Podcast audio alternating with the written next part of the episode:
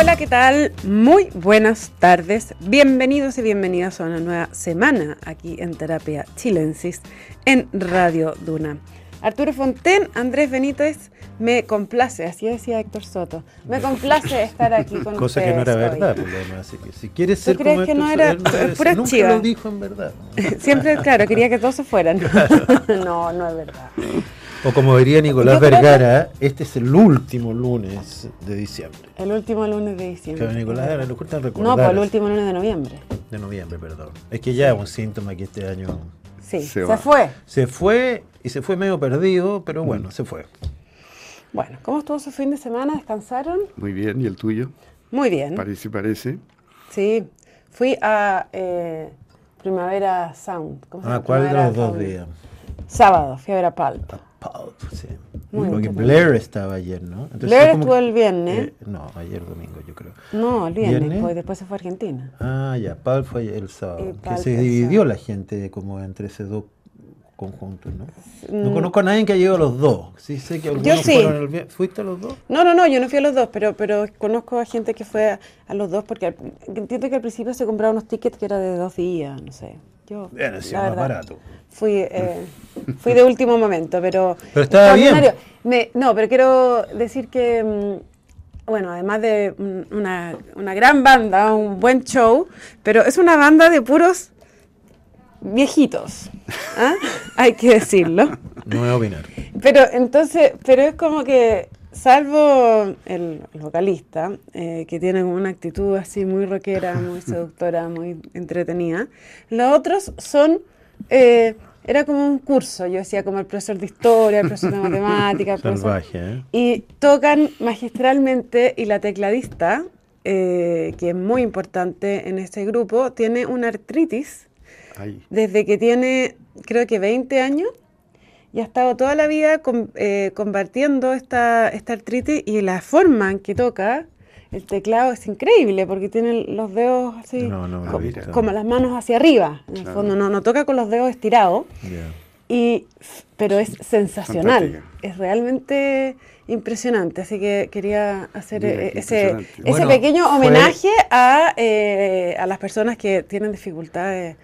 Eh, Para- y la de de ese tipo y mira y mira mira dónde llegó y mira lo increíble que, que lo ha hecho y realmente una crack Fue un fin de semana superar. los viejitos, porque estaba también Roger Waters en, También. eh, en el Teatro Monumental. Así También es. Mucha gente también ahí. Mm. Mucho calor, me dijeron. No sé, ¿a ti te dio calor? ese? Porque En Chile no mucho hace calor, ¿sí? muchísimo o sea que yo fui en la noche entonces no hacía tanto No, calor por porque eso, esto era la tarde hay gente que pero durante el día En el Monumental me decía que hacía mucho calor. Eso debe ser culpa de Colo Colo, pero es otra cosa.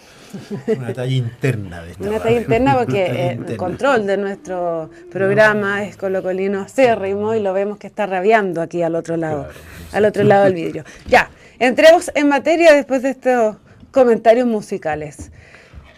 Se acaba, economía- se acaba el año y lo peor es que parece que empieza otro, igual de malo Muy en bueno. términos económicos. Y estábamos hablando con Arturo antes, que eh, quizás el mayor cambio económico de los últimos días, ¿no es cierto? No tiene nada que ver con lo que está pasando hoy, porque lo que está pasando hoy está archidicho, este va a ser un año muy malo en términos de actividad. Sino que eh, la gente empezó a darse cuenta que el 2024 no va a ser muy distinto. Y, y eso no es menor, porque muy- mu- la mayoría de gente lo está pasando mal, ¿no es cierto? Muchas empresas lo están pasando mal, pero claro, cuando tú tienes un horizonte acotado y dices, bueno, pasemos el 2023 porque viene el 2024, es distinto que te digan, el 2024 viene algo muy parecido. La encuesta CEP que comentamos de la semana pasada, esa parte no la vimos, pero solo el 20% de la gente cree que el 2024 va a ser mejor que el 2023. Ahora, esto yo lo encuentro súper grave, en términos de que se va postergando, ¿no es cierto?, un problema, eh, un problema que es bien dramático para, para la mayoría de la gente, ¿no es cierto? O sea, esto no es un problema menor, pero un problema país, un problema país que uno empieza a decir, bueno, ¿para dónde vamos en realidad? Esto no está pasando en todo el mundo. El mundo está complicado, pero está creciendo. Y ya esto de que la pandemia, los retiros, te fijas, como que ya quedó eso atrás. Entonces, va a ser un año que viene muy complicado políticamente, porque las presiones van a ser muy fuertes. Y, y las presiones han estado bastante controladas hasta ahora. Hay que decir que este gobierno lo que sí ha hecho bien es controlar las presiones. O sea, no ha habido ningún amago de retiro. El gasto fiscal está bastante ordenado, ¿no es cierto? Oye, eso que- es lo que te iba a decir yo. O sea, en medio de todo esto, eh, la gran noticia de este año yo creo es que la inflación va a quedar bastante Exacto. controlada. Y eso, haber hecho eso en democracia, eh, sin un gran costo social, sin grandes disturbios, eh, es un gran logro Sí. político y económico. O sea, yo creo que eso es eh, ¿ah? chapeau, como dicen los franceses. Qué bueno que lo Sí, es, menciona. un- es un balance positivo dentro del Muy panorama. positivo. Sí, qué bueno que lo mencionas porque la inflación es el impuesto más regresivo que existe. Es muy dañina la inflación y cuando tuvimos inflaciones sobre el 10%, realmente se notaba. ¿no Se cierto? notaba, se sí, nota sí, las sí, deudas, sí, se sí. nota en los dividendos, se nota en que los sueldos per- pierden poder Lógico, adquisitivo, ¿no es cierto? el- y ir al La supermercado. al- plata llena menos el carro del supermercado. mucho o sea, menos. Entonces, esa parte eh, quedó bien, pero yo me acordé de lo que dijo la presidenta del Banco Central en el último informe de política monetaria, cuando lo entrega en el Congreso, y dice, bueno, nos vamos a ajustar, está bien, el punto es si nos gusta dónde vamos a quedar. Y ella advirtió que íbamos a quedar en un nivel muy bajo, que obviamente el crecimiento potencial de Chile está en 2, llegó a ser 6.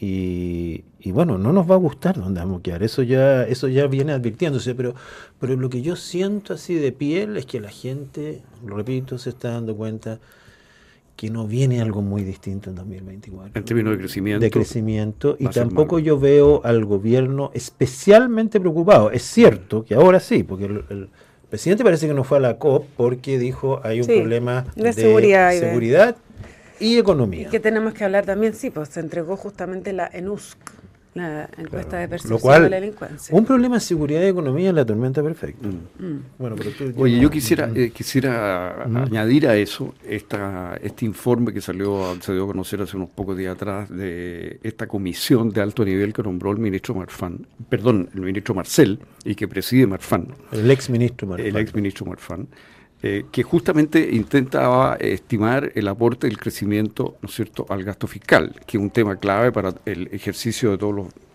A la recaudación salud, para la fiscal, recaudación fiscal, decir, para todos los beneficios sociales, para la PGU, para la salud, etcétera, etcétera, etcétera, la educación, etcétera. Eh, es una comisión de alto nivel, está José Pablo Arellano, Andrea Repeto, José Gregorio, Andrea Tockman, Rodrigo Vergara, o sea, puros Ignacio Brión, en fin, puros cracks de la, de la, de la economía chilena, todos con experiencia, ministros de Hacienda o altas autoridades del Banco Central. Y, y claro, como tú dices, el, el- el- el espectáculo que queda no es muy positivo. Lo que ellos ofrecen como escenario futuro es un crecimiento bien limitado y un aporte de 570 millones por punto del PIB a la recaudación, Claro. que es bastante menos de lo que se esperaba. Se esperaba Sí. que fuera 800. Entonces, yo creo que ese es un, un asunto importante. Y dentro de los temas que ellos tocan como puntos claves para el crecimiento está el tema de la permisología, a lo cual le dan mucha importancia, la cantidad de permisos que hay en todo orden de materia en Chile, que está frenando la economía. Tanto que inventamos esa palabra, yo creo nosotros.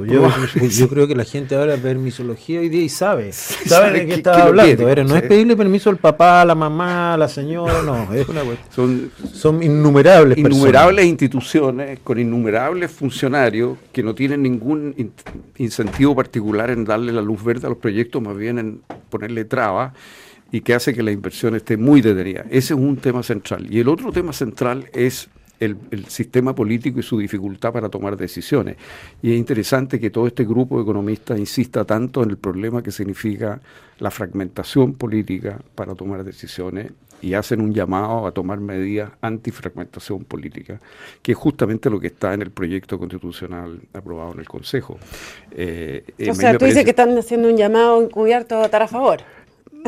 Bueno, eso sería una manera de leerlo un poquito pasado a la punta, pero, pero, pero, pero efectivamente coinciden con el diagnóstico que hubo en el Consejo y con eh, la idea, digamos, ¿no? El proyecto, que lo que Chile necesita para volver a crecer es cambiar el sistema político en el sentido de disminuir la cantidad de partidos que hay. Con 22 partidos en el Congreso, lo dijo el otro día Ignacio Bruna aquí, es imposible lograr acuerdos importantes. Eh. Es imposible. Además tenemos un montón de discos, los de gente que se desprende de los partidos que son independientes, entonces de hecho son más de 22.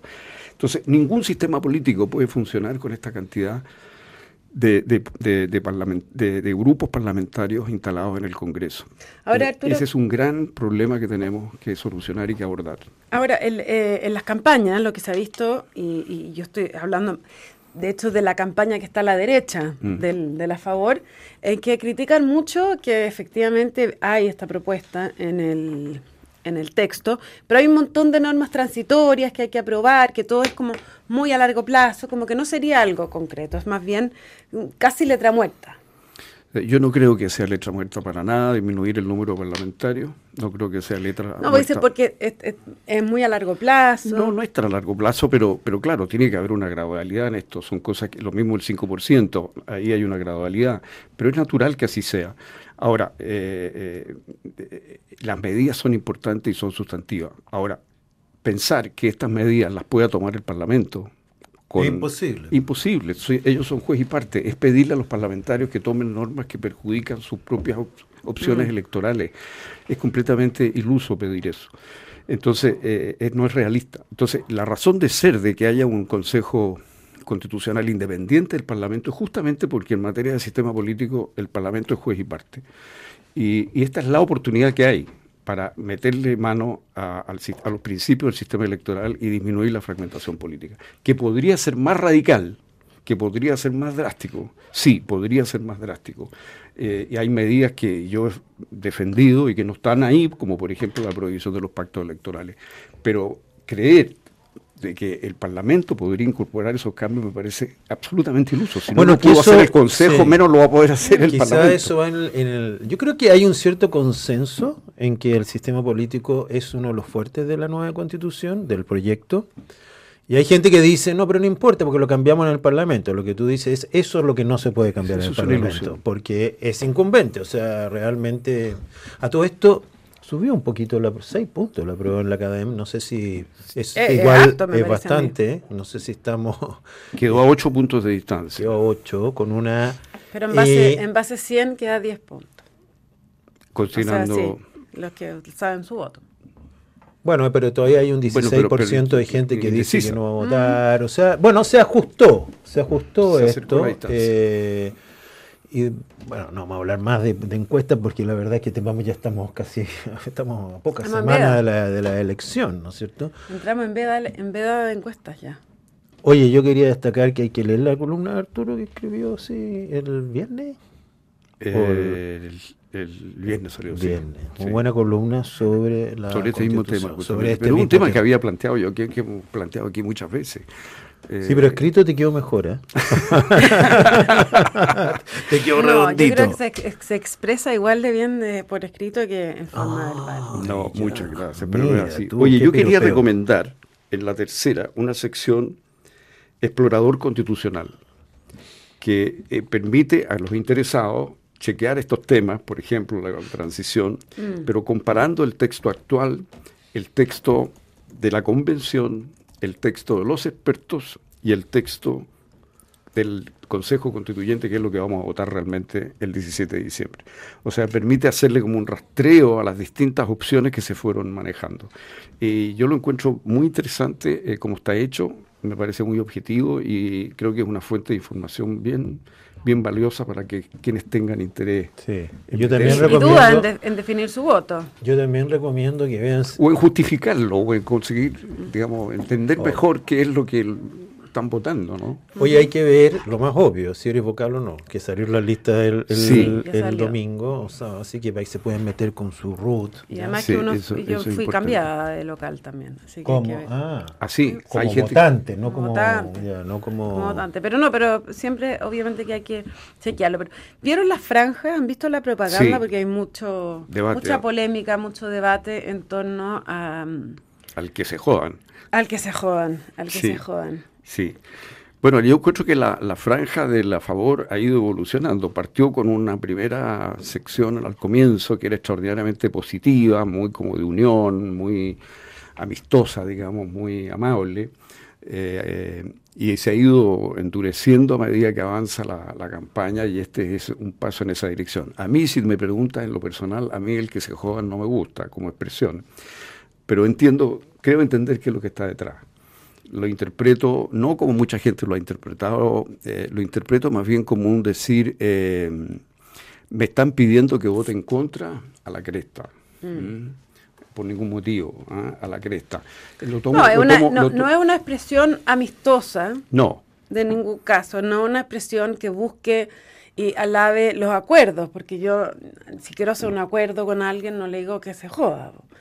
Eh, bueno, pero, pero es una es una de muchas. Por eso te digo, pero yo también creo que se ha hecho un, un, escándalo y también con cierta hipocresía. Mm. Porque eh, la, antes, antes las cosas no estaban tan eh, como tan delicadas de, piel, me parece. Bueno, yo diría dos cosas. Uno, aquí, aquí responde esto, ¿qué es lo que está en el trasfondo? Yo siento que lo que está en el trasfondo, me imagino, porque es que estábamos en un estallido, había una violencia desatada, había gente que tomó, y líderes políticos, que tomaron una actitud muy ambigua, sino de semi-apoyo a, a estas protestas que se traducían, sabíamos, en violencia y que se sostuvieron durante mucho mm. tiempo. Se ofrece por esos políticos como única salida cambiar la constitución, porque es una constitución que viene de Pinochet, que nos amarra las manos, que impide abordar las demandas ciudadanas. Y ahora esa misma gente está pidiendo que votemos por esa maldita constitución. Que ahora no es de Pinochet, es del agua. Eh, entonces, eso es un poco lo que produce, me parece a mí, el trasfondo de este, bueno, a la cresta. Yo lo interpreto así, digamos, no me pidan el que vote en, esa línea, digamos. ¿no? Yo lo interpreto un poco así como el trasfondo del, mensaje. Ahora, por otra claro, pero por eso mismo, digo, la, gente que, que, se siente tan ofendida con el que se jodan, eh, hace, o sea, es la misma que el otro dicen, oye, pero estaban quemando la ciudad y ahora te ofendí porque te digo que te jodan, ¿no? ¿Te fijáis? Ahora yo tengo, tengo un tema en general con estas, estas campañas, encuentro que no están sirviendo para nada eh, están financiadas por el gobierno de partido, o sea, por el país, por decirlo así, ¿no? Es parte del proceso electoral. Bueno, pero son necesarias. Ah, pero ah, son necesarias en la medida que tú dices, como tú dices, eh, aporten, ¿ya? Pero la misma tercera hizo hace la semana pasada un largo artículo de todas las fake news que habían en, mm. en, la, campaña. entonces ahí ya no se vuelven tan necesarias, pues se vuelven confundidoras. Bueno, sí. Eh, y entonces yo más allá de que sean por quién financiadas, ¿no es cierto? Pero también me importa. Yo encuentro que los recursos públicos se deben ocupar bien, no, no para decir fake news. Y me parece bien irresponsable. Ah, y estoy hablando de ambos lados, ¿ah? de, que esto comienza a ser como una guerra de frases, de...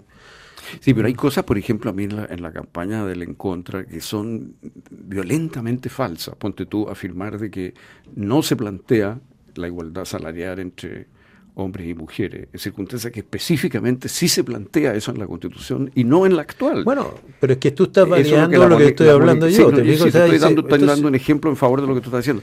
Mónica Rincón ha hecho toda una, una denuncia de esto, porque obviamente es un caso concretísimo, ¿no? Y hay varios más.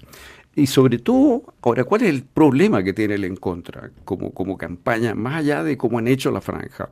A mi juicio, el mayor problema que tiene es que ellos están pidiéndole al proyecto constitucional, por así decir, una serie de cosas que podrían ser, pero que ciertamente no están en la constitución actual. Y ellos están llamando a votar por la constitución actual. O sea, pero si tú tuvieras que hacer una comparación, ¿crees que hay más fake o más, eh, quizás mañosería. Más distorsión. En, la campaña del en contra que el de la Yo diría que en la campaña del en contra hay más distorsión del texto. Tanto porque hay cosas que son violentamente falsas y directamente falsas, como porque, como todo texto constitucional es abierto, toman la interpretación más estrambótica posible, más exagerada posible. ¿no? Mm. Eh, entonces, bueno, se supone esas son las leyes de la campaña, digamos, ¿no? Uno, uno, pero en el, el problema es que en un texto constitucional siempre es posible encontrar una, una interpretación extraña, eh, que, te fijas, porque el texto tiene que ser así, y eso que este texto es bastante más detallista de lo que uno querría.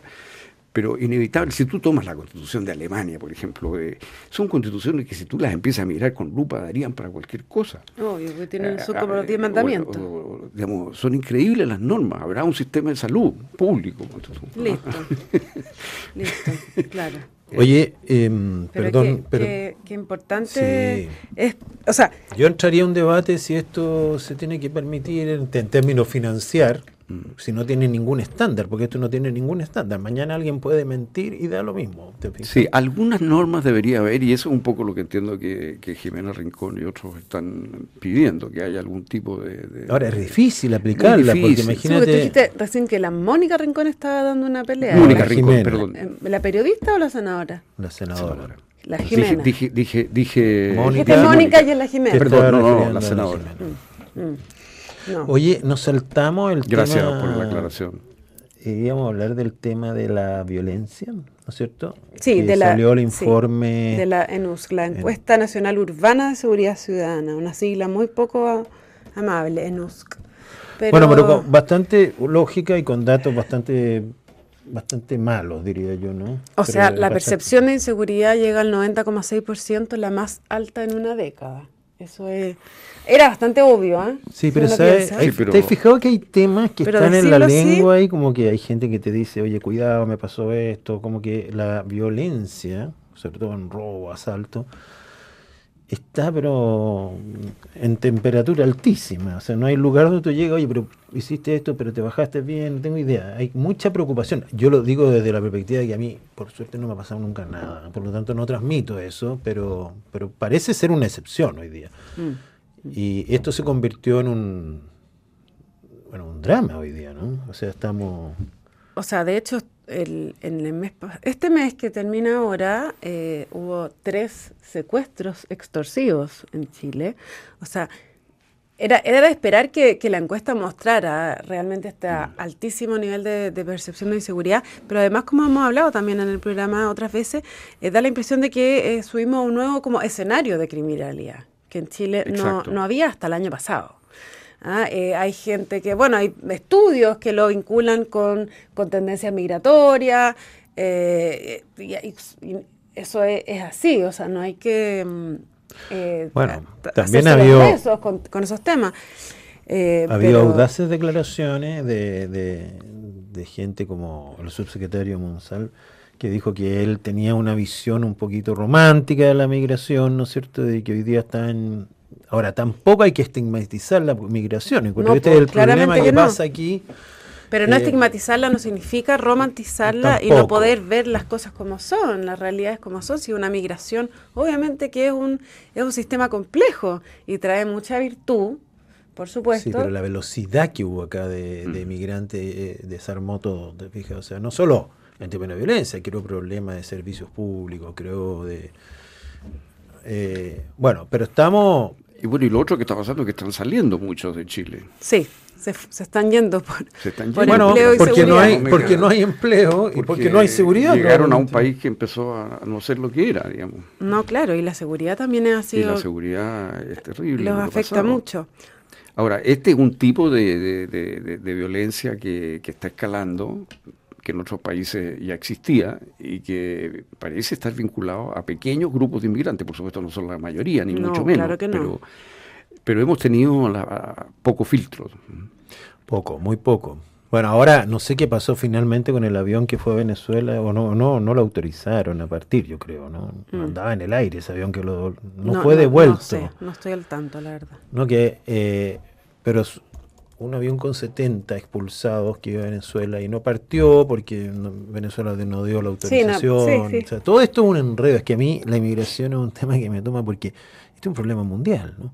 Ahora los mexicanos están caminando todos a Estados Unidos, ¿no es cierto? Eh, Finlandia le cerró las las fronteras a Rusia. Rusia.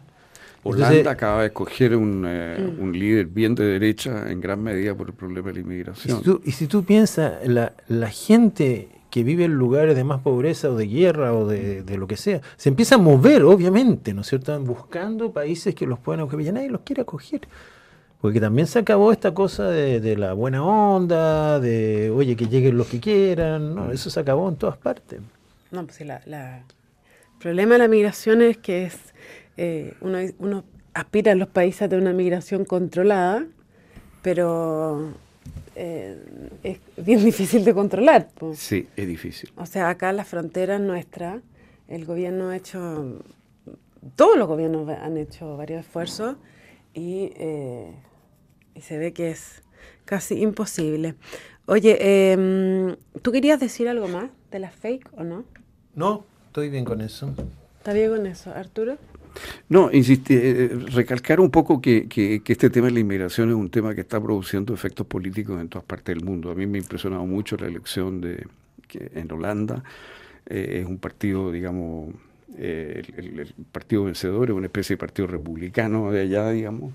En la centro derecha quedaba en minoría respecto de ese partido. Vamos a ver cómo forman gobierno. Pero es Bueno, una señal más de que en un sí. país como Holanda eh, eh, empieza a gobernar una derecha bien dura y bien dura contra la inmigración. Esto es un tema de inmigración y también en el caso de Europa tiene que ver un poco con un tema cultural. Este hombre en algún momento, a pesar de que después se echó para atrás, eh, fue partidario de no permitir escuelas musulmanas, de prohibir el Corán, porque hay algo que también Sí. en Europa está Hay una tocando vuelta. muy fuerte, que es la influencia del Islam en Europa.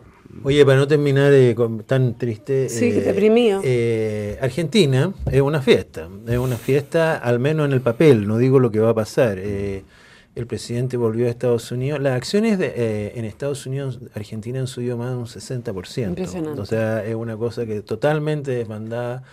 Eh, y a medida que pasan los días, también vi que el gabinete que está formando Milei es bastante más moderado e incorpora muchas figuras del macrismo, eh, pero el país que la lleva es Argentina.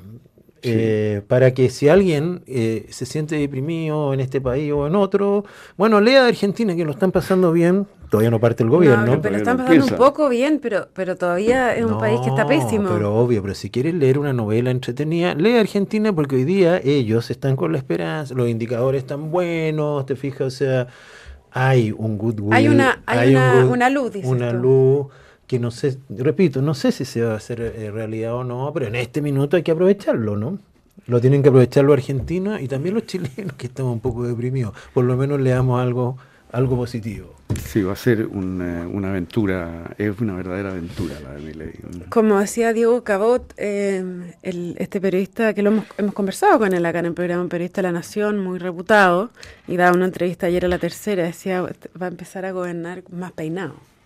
Ah, eso es como la, la metáfora. de- Mm. se, está, se está ordenando. Sí, se está más peinado además, porque, porque, no sé, yo he visto muchos videos de él que me han salido en las redes sociales eh, de, de él, digamos, en su primera parte, y era realmente una especie de, de loquito, pero ahora está un profesor de economía, encuentro yo.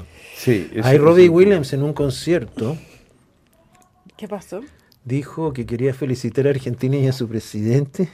Mira. Entonces toda la gente empezó a mirar, porque me recuerdo un auto que hicieron en Inglaterra en los años 60, pero con pelo. Y no, no supe decir qué es lo que auto era. Yo tampoco, no, Pero no, puede haber sido un, un mini con pelo, no tengo idea, pero un auto cuadrado tendría que haber sido, ¿no? Un pero, Jaguar. pero el tipo, como que es tema en muchas partes. O sea, hay Sin mucha duda, gente pues, mirando. bueno, ahí uno se da cuenta también que Argentina tiene un peso propio en el escenario mundial que es distinto al de Chile. Sí, y además yo creo que nunca había, bueno, él mismo dijo, nunca había llegado al poder un, un- un libertario, digamos, no elegido en las urnas, ¿no? Nunca. Una anarcocapitalista. Ya, Pero no Arturo es eso, Fonten. ¿ah? Eso, pero eso dice que es Eso él dijo una vez, pero no es lo que lo que está planteando, porque el anarcocapitalismo supone eliminar el Estado, eliminar el Bueno, Estado. de pero es, es la, la neoversión, que es un Estado pequeño. Eso sí. Eso sí. Ya, Arturo Fonten, Andrés Benítez, se nos acabó el tiempo. Así que Mira, yo lo muchas estaba gracias. pasando también, fíjate. Muchas gracias por esta conversación del lunes, pero bueno, a su casa no más llega, así que pueden ir después de nuevo a conversar con nosotros. Les cuento que la transformación digital de tu empresa nunca estuvo en mejores manos. En Sonda desarrollan tecnologías que transforman tu negocio y tu vida, innovando e integrando soluciones que potencian y agilizan tus operaciones. Descubre más en sonda.com. Sonda Make It Easy. Quédese con nosotros porque a continuación información privilegiada al cierre y luego sintonía crónica debut junto a Bárbara Espejo y Francisco Aravena. Que estén todas y todas muy bien y nos encontramos mañana martes con más terapia. Buenas noches. Muy buenas noches. Buenas noches.